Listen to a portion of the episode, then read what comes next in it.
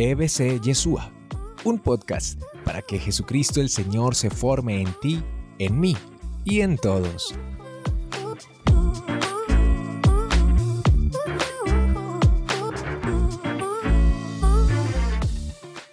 El pueblo de Israel ya había aprendido a alabar a Dios. Tanto es, el Salmo dice, Dios habita en la alabanza de su pueblo. Y el, el, pueblo de Israel ya había aprendido a reconocer la grandeza de Dios, el poder de Dios. Y cuando uno entra en esa dinámica de alabanza, de adoración, como que el mundo le cambia, la vida le cambia, el interior le cambia. Y empieza uno a meterse en la presencia de Dios, a reconocer la realidad desde un punto de vista más alto, desde un punto de vista superior. Y esa realidad en los ojos de Dios le da un nuevo aire a nuestra vida. Y empezamos a vivir la vida en gracia, en alegría, en reconocimiento de su bondad. Empezamos a vivir la vida en adoración y en alabanza. Y esto le hace bien al corazón. Esto sana el corazón. Yo sé que muchos de ustedes quizás ya lo han experimentado.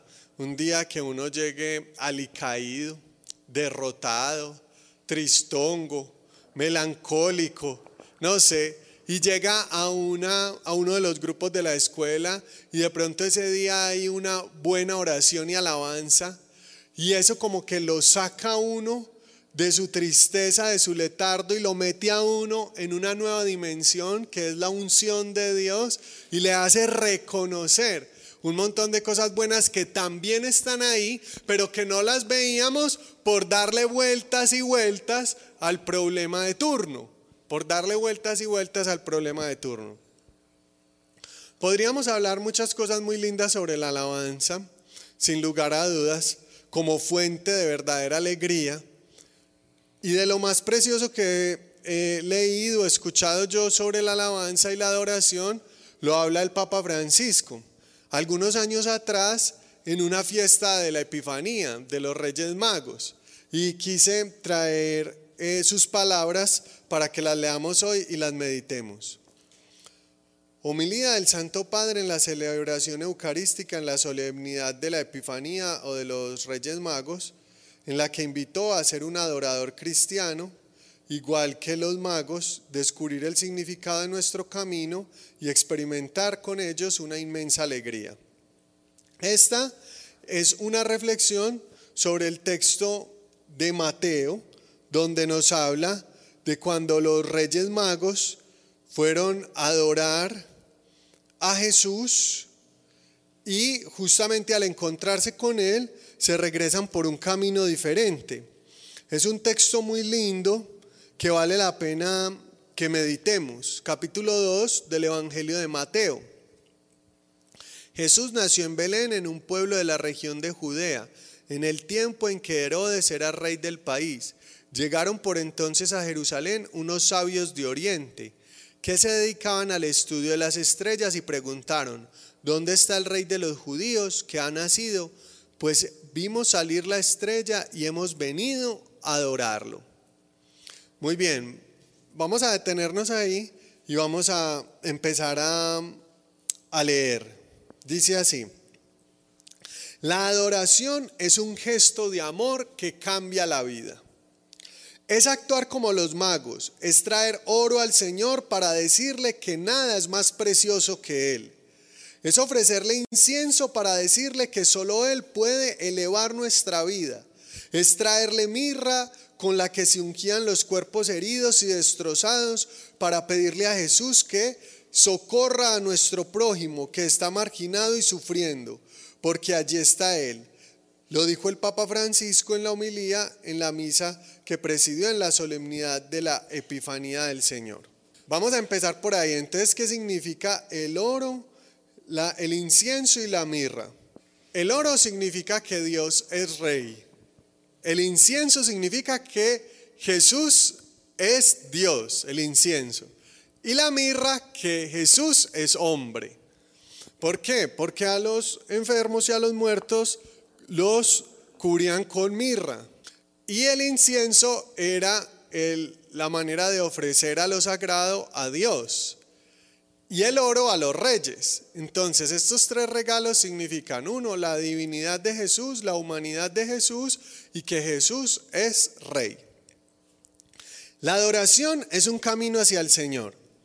El Santo Padre, comentando el Evangelio de la liturgia, presenta para esta solemnidad los magos que comienzan a manifestar sus intenciones. La adoración es la finalidad de su viaje, el objetivo de su camino. De hecho, cuando llegaron a Belén, vieron al niño con María, su madre, y cayeron de rodillas y adoraron. Si perdemos el sentido de la adoración, perdemos el sentido de movimiento de la vida cristiana, que es un camino hacia el Señor, no hacia nosotros mismos. Es el riesgo del que nos advierte el Evangelio, presentando junto a los Reyes Magos unos, unos personajes que no logran adorar. Servirnos de Dios en lugar de servir a Dios. Uno de estos personajes que no logra adorar al Señor es el rey Herodes que usa el verbo adorar, pero de manera engañosa. En realidad, precisó el pontífice. Herodes solo se adoraba a sí mismo y por lo tanto quería deshacerse del niño con mentiras. El Papa se pregunta, ¿qué nos enseña esto? Que el hombre cuando no adora a Dios está orientado a adorar su propio yo. E incluso la vida cristiana sin adorar al Señor puede convertirse en una forma educada de alabarse a uno mismo y el talento y el talento que se tiene es un riesgo grave, servirnos de Dios en lugar de servir a Dios. ¿Cuántas veces hemos cambiado los intereses del Evangelio por los nuestros? ¿Cuántas veces hemos cubierto de religiosidad lo que era cómodo para nosotros? ¿Cuántas veces hemos confundido el poder según Dios, que es servir a los demás, con el poder según el mundo, que es servirse a uno mismo? La fe es la relación con una persona viva. Otras personas en el Evangelio que no logran adorar, afirmó el Santo Padre, son los jefes de los sacerdotes y los escribas del pueblo. Ellos sabían con extrema precisión dónde nacería el Mesías. Conocían las profecías y las citas exactamente. Saben a dónde ir, pero no van. En la vida cristiana no es suficiente con saber sin salir de uno mismo, sin encontrar, sin adorar. No se conoce a Dios. La teología y la eficiencia pastoral valen poco o nada, precisó el pontífice, si no se doblan las rodillas, si no se hace como los magos, que no solo fueron sabios organizadores de un viaje, sino que caminaron y adoraron. Cuánto uno, cuando uno adora, se da cuenta de que la fe no se reduce a un conjunto de hermosas doctrinas, sino que es la relación con una persona viva para amar. Al adorar, descubrimos que la vida cristiana es una historia de amor con Dios, donde las buenas ideas no son suficientes, sino que se necesita ponerlo en el primer lugar, como lo hace un enamorado con la persona que ama. Adorar es poner al Señor en el centro. Al inicio del año recordó el Papa Francisco que redescubrimos la adoración como una exigencia de la fe. Si sabemos arrodillarnos ante Jesús, venceremos la tentación de ir cada uno por su propio camino. De hecho, adorar es hacer un éxodo de la esclavitud más grande, la de uno mismo y su propio egoísmo.